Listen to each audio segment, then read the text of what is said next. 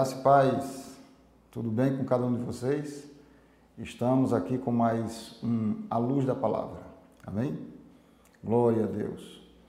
E hoje nós vamos falar sobre justiça de Deus, algo que é muito importante para mim e para você.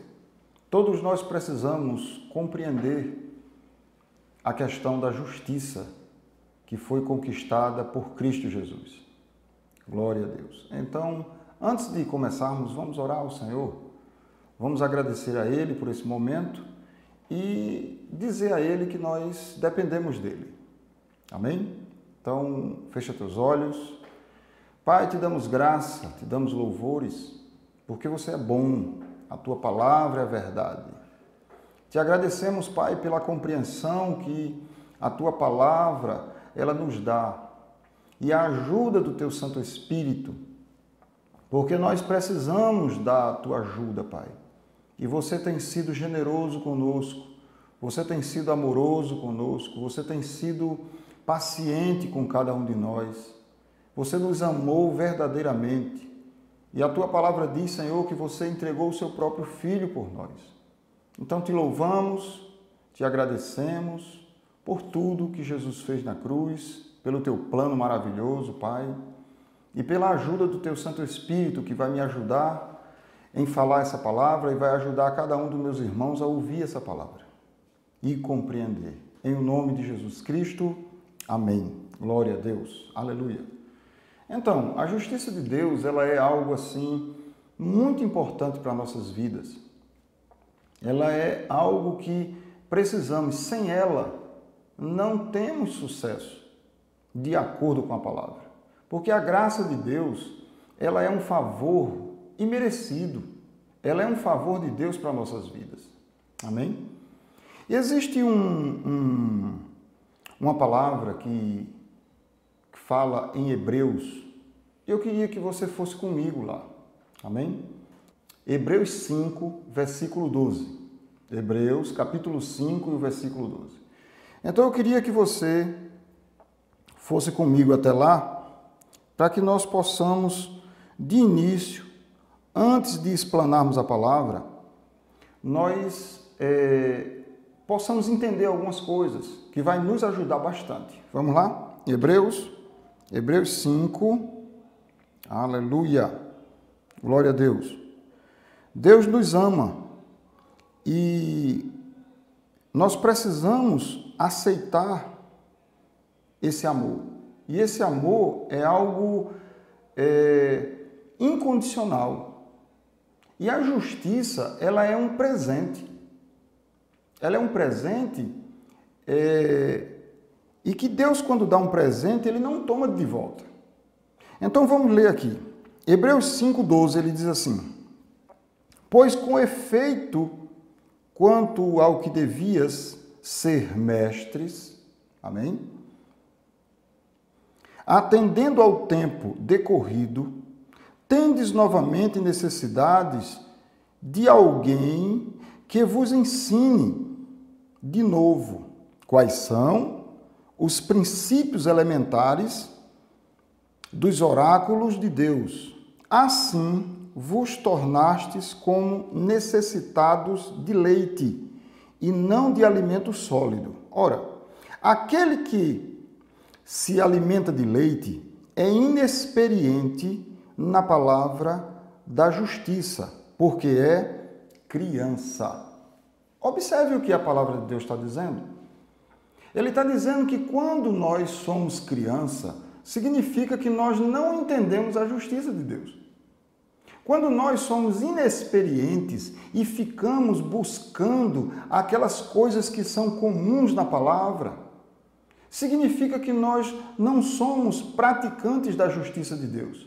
Nós não somos é, é, é, é forjados na justiça de Deus. Porque se é a justiça de Deus, não é a nossa justiça.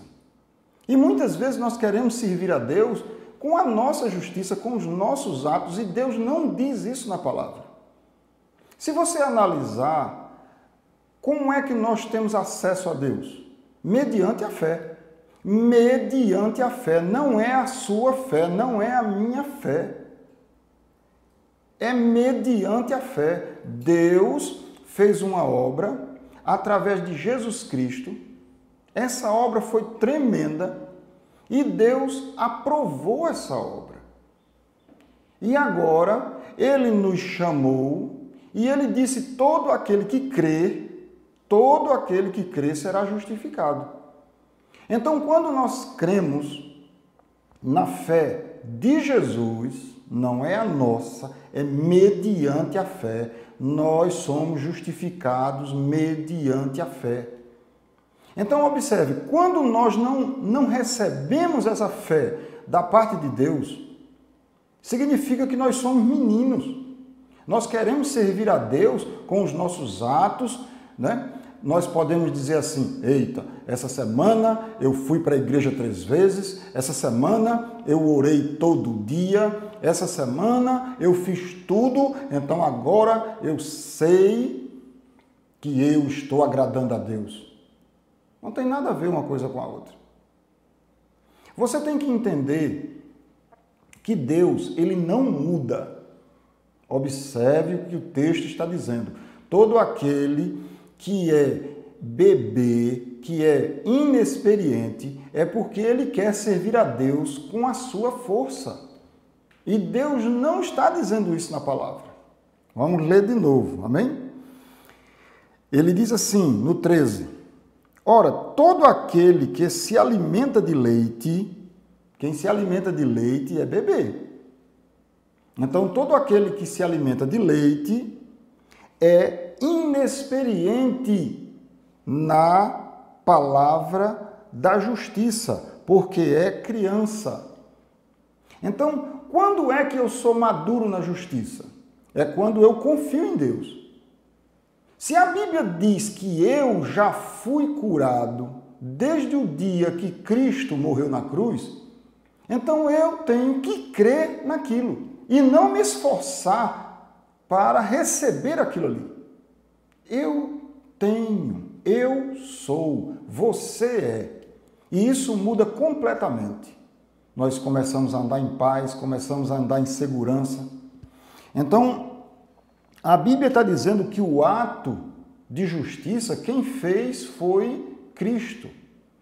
Observe, justiça é uma obra. E essa obra, Deus não aceita de nós. Deus só aceita a obra de Cristo na cruz. Então a Bíblia diz que nós somos a justiça de Deus em Cristo. Então, quem fez a obra foi Cristo. E nós é que cremos nessa obra e somos abençoados por causa disso. Amém? A Bíblia, ela fala muito a respeito dessa questão. E o desejo de Deus é que nós possamos é, é, receber tudo aquilo que Cristo fez na cruz gratuitamente. Amém? Glória a Deus. Vamos lá entrar na ministração e vamos lá em Mateus. Mateus 6, 25. Aleluia. Eu creio que você já deve ter ouvido essa palavra aqui. Mas abre teu coração, porque a palavra de Deus ela se renova.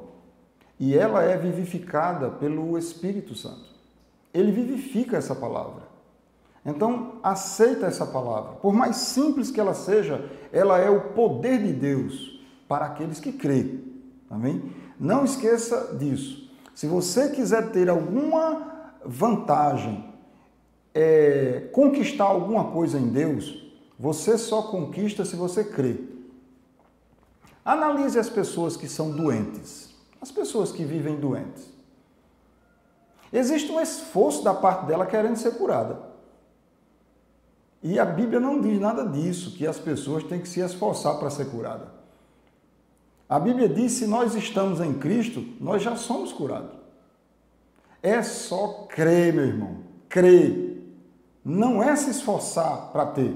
As pessoas, elas passam necessidades financeiras e elas muitas vezes elas querem se esforçar para ser uma pessoa abençoada. Você já é abençoado.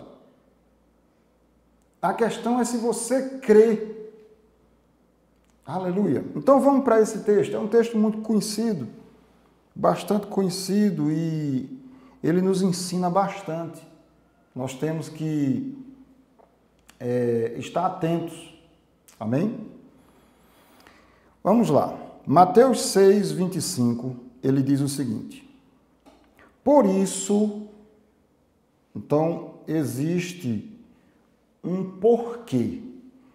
Ele está dizendo aqui, por isso, vírgula. Ele está querendo dizer alguma coisa. E nós vamos entender o porquê ele está dizendo. Ele vai dizer algumas coisas. Por isso, é por causa de algo que ele contou essa parábola. Amém? Ele contou esse ensinamento. Por isso vos digo: não andeis ansiosos pela vossa vida. Então significa que a ansiedade, ela causa um problema na sua vida. Se eu andar ansioso, eu vou receber alguns problemas. Por isso que ele diz assim: Por isso vos digo, não andeis ansiosos pela vossa vida. Então, quando existe em nós um entendimento mundano da nossa vida, e aí nós começamos a nos preocupar com as coisas, significa que eu não estou confiando em Deus. Se você é uma pessoa preocupada, então quero te dizer uma coisa: você não vai conseguir viver a justiça de Deus. Você é a justiça de Deus mas você não vai conseguir viver porque você vive preocupado. Você está dando uma resposta a Deus, dizendo: Deus, você não é suficiente, eu tenho que ficar bem preocupado, eu tenho que ficar agitado. Não tem donas de casas que realmente estão numa situação difícil? Muitas vezes o marido não o trata bem, não a trata bem. Ela tem situação financeira difícil e ela se preocupa, e muito. Eu quero dizer a você, minha irmã em Cristo, tudo já está pronto. A Bíblia diz que o, o modelo de mulher é a mulher, é a mulher de Abraão. É, é a mulher de Abraão. Ela é o seu modelo. Então, se você quiser receber algo de Deus, você tem que analisar como Sara se comportava. E está lá escrito em 1 de Pedro 3, mais ou menos do 1 até o 13. Você vai analisar e você vai ver a postura de uma mulher de Deus. E Deus colocou aquela situação ali para que você e todas as mulheres do mundo, ela é o modelo. Amém? Então é isso aí. Vamos lá. Mateus 6, 25. Por isso vos digo, não andeis ansiosos pela vossa vida. Então, primeira coisa que ele está dizendo, se você andar ansioso, ansiosa pela vossa vida, então você não tem Jesus Cristo. Mas se você já tem Jesus Cristo, por que você tem que andar ansioso? Por que você tem que andar ansiosa? A Bíblia diz que nós devemos, lá em Josué 1, 8, ele diz que nós devemos prestar atenção na palavra. Nós devemos estar com a palavra de dia e de noite. Nós devemos meditar na palavra. Para quê? Para fazer o que a palavra diz. É só isso, meu irmão. Deus está querendo que nós fiquemos firmes na palavra, observemos a palavra, recebamos a palavra, mas para cumprir aquilo que Deus disse. Porque no momento em que você cumpre a palavra, a palavra cuida do resto. Você não precisa é, se preocupar com o resto. Observe que Josué tinha uma missão muito forte, muito grande, tinha guerras, tinha uma luta. Moisés tinha morrido. E Moisés era o Deus da terra. E Josué assumiu uma posição muito difícil. Mas o conselho que Deus deu não foi que ele criasse habilidades para ele lutar com os inimigos. Não. O conselho que Deus deu é que ele não se apartasse da palavra. Porque ele, crendo na palavra e agindo de acordo com a palavra, a palavra resolveria os problemas. Você acha que é, que é diferente para mim e para você hoje? é a mesma coisa. O que Deus está querendo nos mostrar através da justiça é que nós temos um Deus Todo-Poderoso que resolve as coisas. E você, estando em paz, andando em segurança, andando naquilo que Deus falou, significa que você está dando um voto de confiança a Deus. E a palavra vai agir ao seu favor. Amém? Glória a Deus. Então ele diz aqui: quanto ao que haveis de comer ou beber, nem pelo vosso corpo, quanto ao que haveis de vestir. Não é a vida mais do que o alimento, e o corpo mais do que as vestes?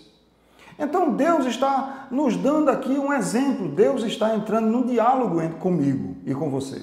Ele diz: Meu filho, veja só, eu criei a vida.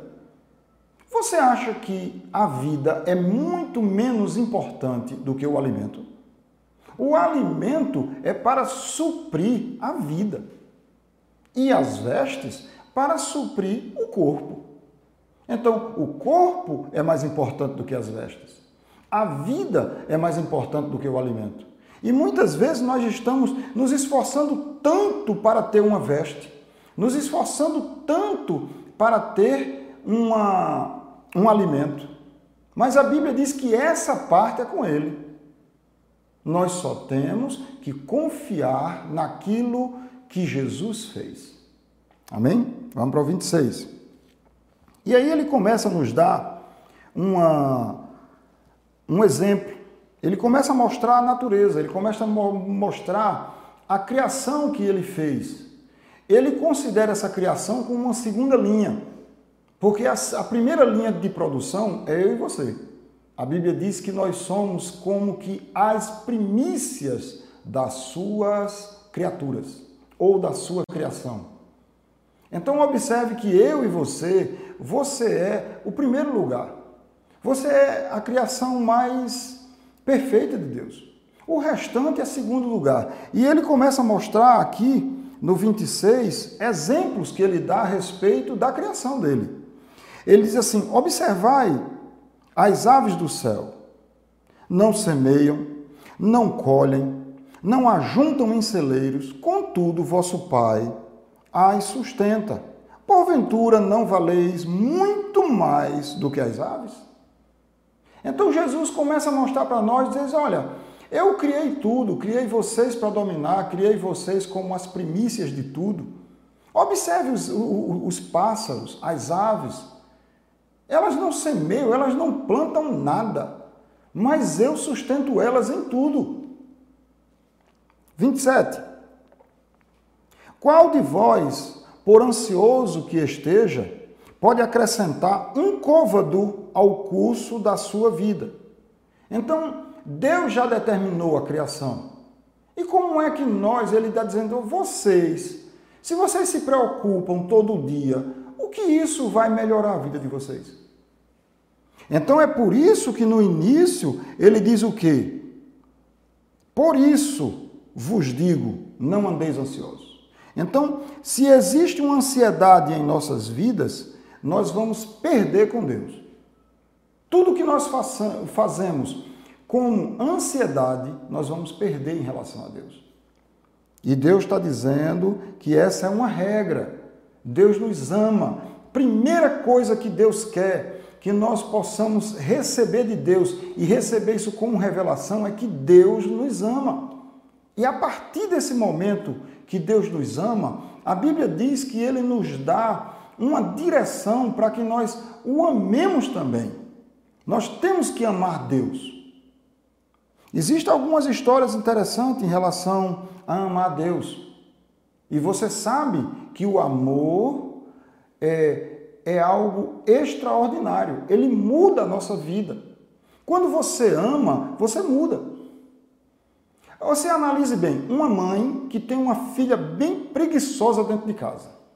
Daquela filha preguiçosa que ela só arruma a cama quando a mãe dá cinco gritos nela. E aí, a partir daquele momento que ela leva cinco gritos e ela vai arrumar a cama. Imagine a parte da manhã dessa adolescente.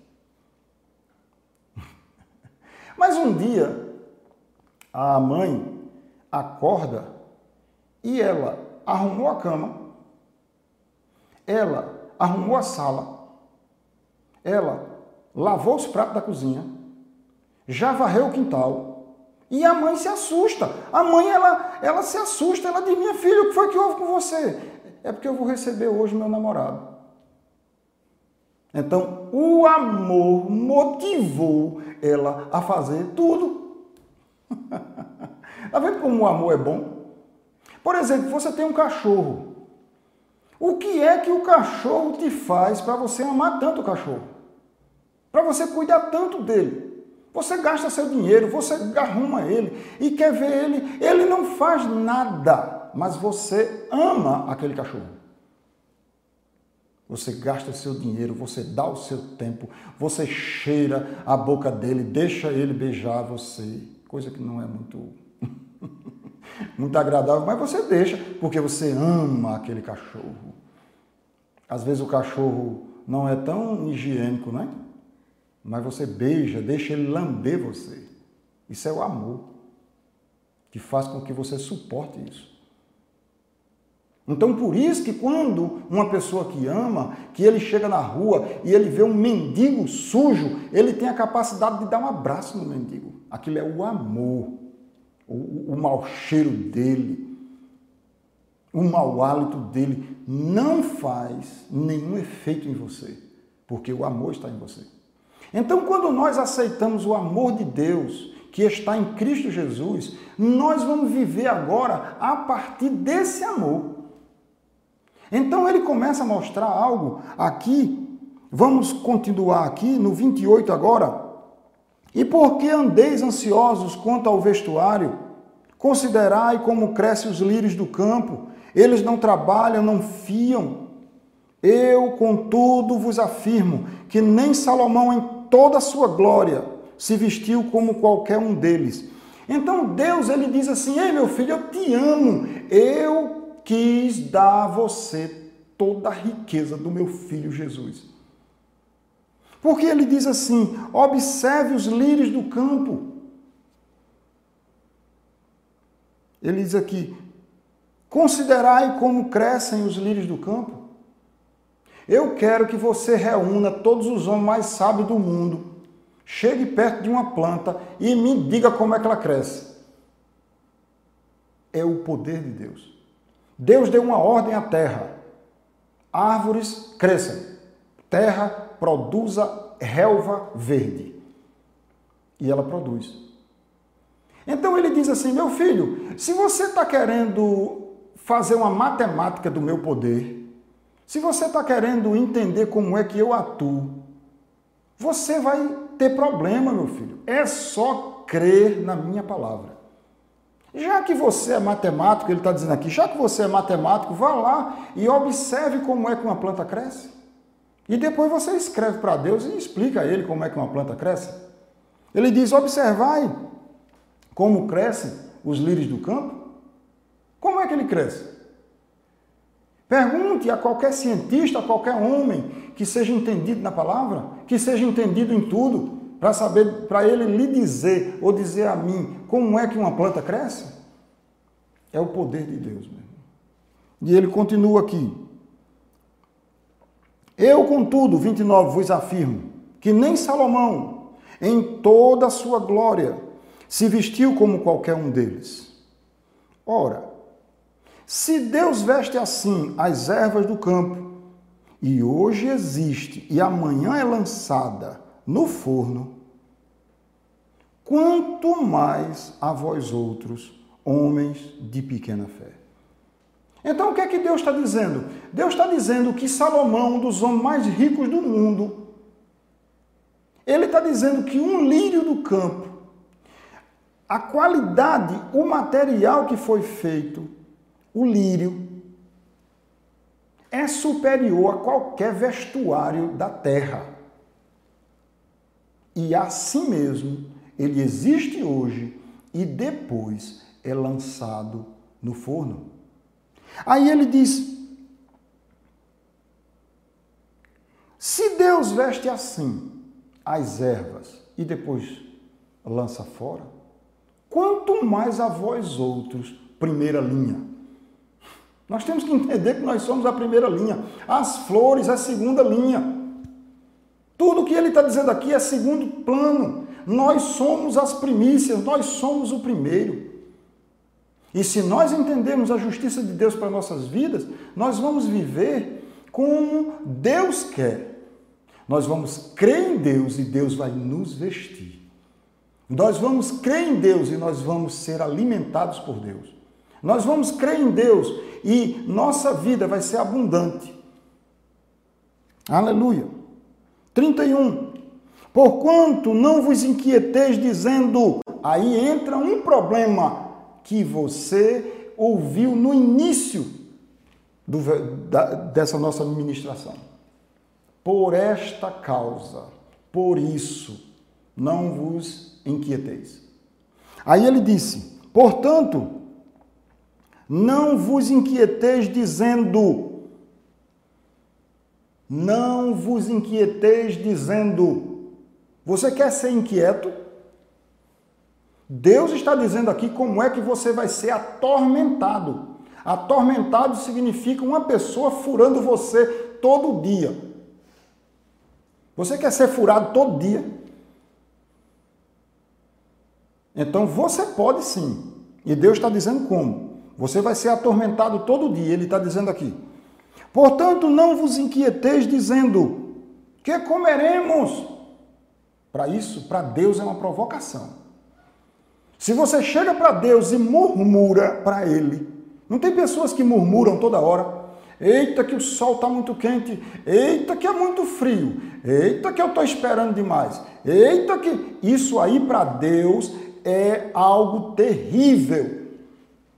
E você vai ser atormentado quando você murmura, quando você abre sua boca e fala que está ruim. É a mesma coisa que uma pessoa ser colocada dentro de um local onde tem toda espécie de comida e lá dentro ele dizer que está com fome. Da mesma forma, é quando nós cristãos murmuramos por algo estando dentro do corpo de Cristo. Deus não aceita. Deus não se envolve com isso. Então ele diz assim: portanto, não vos inquieteis dizendo: o que comeremos? Não parece uma coisa simples, né? Que comeremos? A mesma coisa aconteceu com o povo de Deus no deserto. Ele estava no deserto e eles murmuraram, dizendo: será que o Todo-Poderoso é, ele tem poder para nos dar carne? E aí Deus deu carne a todo mundo e todo mundo morreu, entalado com carne. Então vamos lá. Que beberemos ou com que nos vestiremos? Porque os gentios é que procuram todas estas coisas. Ele está dizendo que os gentios é quem procura todas estas coisas. Pois vosso Pai celeste sabe a necessidade que de todas elas. E aí ele diz assim: Buscai, pois, em primeiro lugar o seu reino e a sua justiça.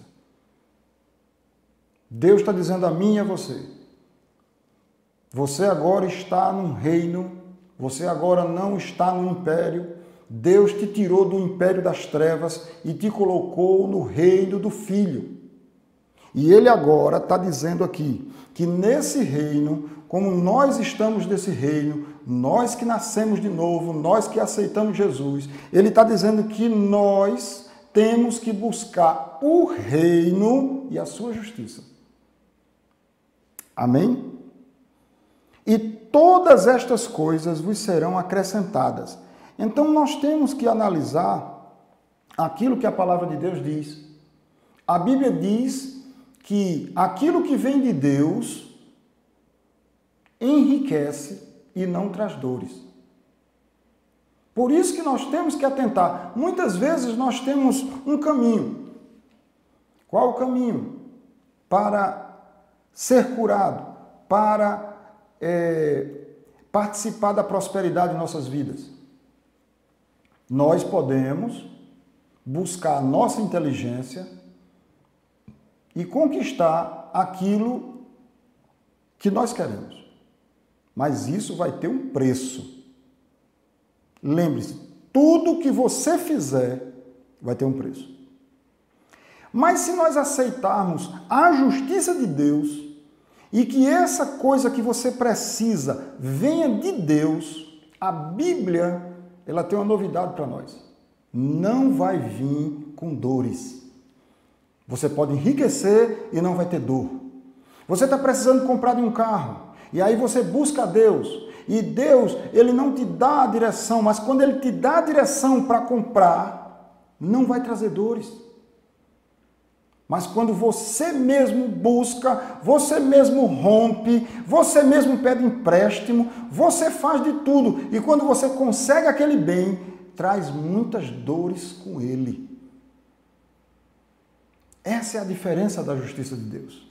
Amém? E Deus está querendo nos mostrar isso, que nós podemos ser pessoas, filhos que dependem dele. Amém? Glória a Deus. Pois o amanhã trará seus cuidados, basta o dia o seu próprio mal. Então a Bíblia está dizendo para nós que nós podemos em Cristo Jesus. Aleluia. Amados, isso eu tenho recebido essa informação no meu coração de crer cada dia mais na justiça de Deus, e eu posso dizer uma coisa a você. Já passei por muitas situações difíceis nesses últimos anos. Não que eu tenha procurado, mas que vieram sobre mim, que vieram sobre minha família. Mas a justiça de Deus, o reino que hoje eu participo, a Bíblia diz que tem perdão de pecado e remissão. Então, quando eu preciso de algo de Deus, a Bíblia diz que nesse reino os ouvidos do Senhor estão atentos às nossas orações. Então, nós, compreendendo que somos desse reino e compreendendo que existe uma obra feita em Cristo e que o desejo de Deus é que você participe e creia naquilo que Jesus fez. Deus não está interessado que você tenha sua justiça. Senão ele pediria que você fosse ser crucificado na cruz. Mas não foi você. A obra foi de Cristo Jesus. E quando nós queremos agir por nossa conta, nós provocamos Deus.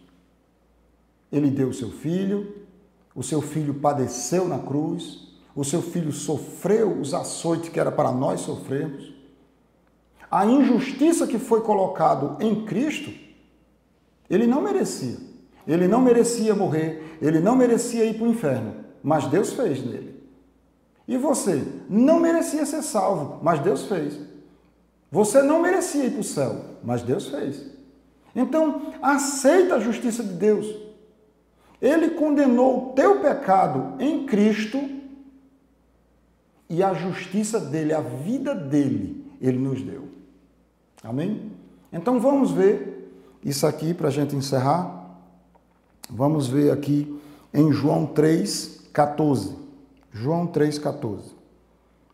Aleluia. Você está sendo abençoado com essa palavra? Medita nessa palavra. Você é a justiça de Deus. Toda provisão já está dentro de você. Nós fomos recriados em Cristo Jesus. Nós somos nova criatura. Você é uma nova criatura. Você não é mais desse mundo. Você agora recebeu uma ajuda de Deus. Você tem o Espírito Santo dentro de você. Você tem nove frutos dentro de você do Espírito recriado. Esses nove frutos quem colocou foi Deus dentro de você. E você pode buscar recurso nele. Quando você estiver triste, existe alegria dentro de você. Quando você estiver com um problema, existe paz. Mansidão, domínio próprio, tudo isso está dentro de você. Então vamos lá, João 3, aleluia, 14. Ele está falando aqui de um povo que esse povo pecou contra Deus e contra seu líder. Eles estavam no deserto e esse povo murmurou. Lembra da palavra agora há pouco que eu disse? Não andeis ansiosos, dizendo: que comeremos? Não faça isso não. Apresente suas necessidades a Deus, mas não murmure porque você vai ser cortado. Amém? Então ele diz aqui, 14, 3,14. E do modo por que Moisés levantou a serpente no deserto, assim importa que o filho do homem seja levantado.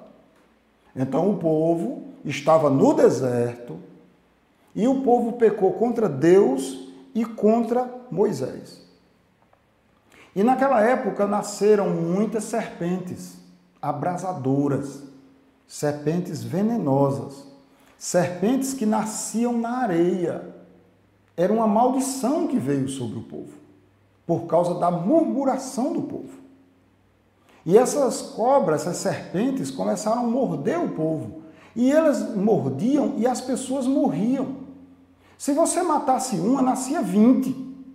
Então não adiantava matar, porque era uma maldição. Maldição não, não se mata. ou você recebe essa maldição, ou você passa de longe dela. E a Bíblia diz que a murmuração, ela traz consequência às nossas vidas. Da mesma forma também que aqueles que falam de, de autoridade atrairão para si condenação. Você fala de uma autoridade sua, você fala da sua diretora do colégio, da sua professora, do seu professor. Ela é gordinha, ela é magrinha, ela é um palito, ela é um bujão. No reino de Deus não funciona não. Por isso que a Bíblia diz: não andeis em chocarrices. Chocarrices. Então nós temos que entender que nós estamos num reino poderoso, com regra. Então, quando você fala do seu prefeito, ah, mas o meu prefeito roubou. Sim, mas não é com você. Você é juiz para falar dele? Isso é com Deus. Ele é o seu prefeito. Está vendo que interessante? Então, não fale das pessoas. Amém? Então ele diz assim: do modo por que Moisés levantou a serpente no deserto, assim importa que o filho do homem seja levantado. Então, naquele tempo, o povo murmurou contra Deus, murmurou contra Moisés, e serpentes abrasadoras nasciam da areia. E aí o povo se arrependeu, a Bíblia diz aqui. O povo se arrependeu. E quando o povo se arrependeu, o povo foram pedir perdão a Moisés. E chegaram perto de Moisés e disseram: Moisés, a gente pecou contra Deus e contra você. Faz o seguinte, ora a Deus para Deus aliviar essa carga. Eles entenderam que a culpa era deles. Isso é que é o interessante. E aí a Bíblia diz que Moisés botou o rosto em terra, orou ao Senhor e o Senhor deu uma ordem, uma estratégia. O Senhor disse: levanta, faz uma serpente de bronze, bota ela na ponta de uma estaca, bota ela no meio do arraial. Todo aquele que for mordido por uma serpente, venha correndo e olhe para a serpente. E o veneno da serpente morrerá em seu corpo.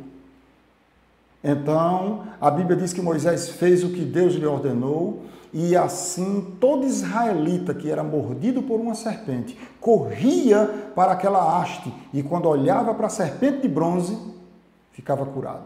Aí vamos para o texto agora. E do modo porque Moisés levantou a serpente no deserto, para quê? Para poder salvar o povo do veneno da serpente. Levantou a serpente no deserto, assim importa que o filho do homem seja levantado. Então Jesus foi levantado numa cruz com o mesmo propósito, sendo o verdadeiro.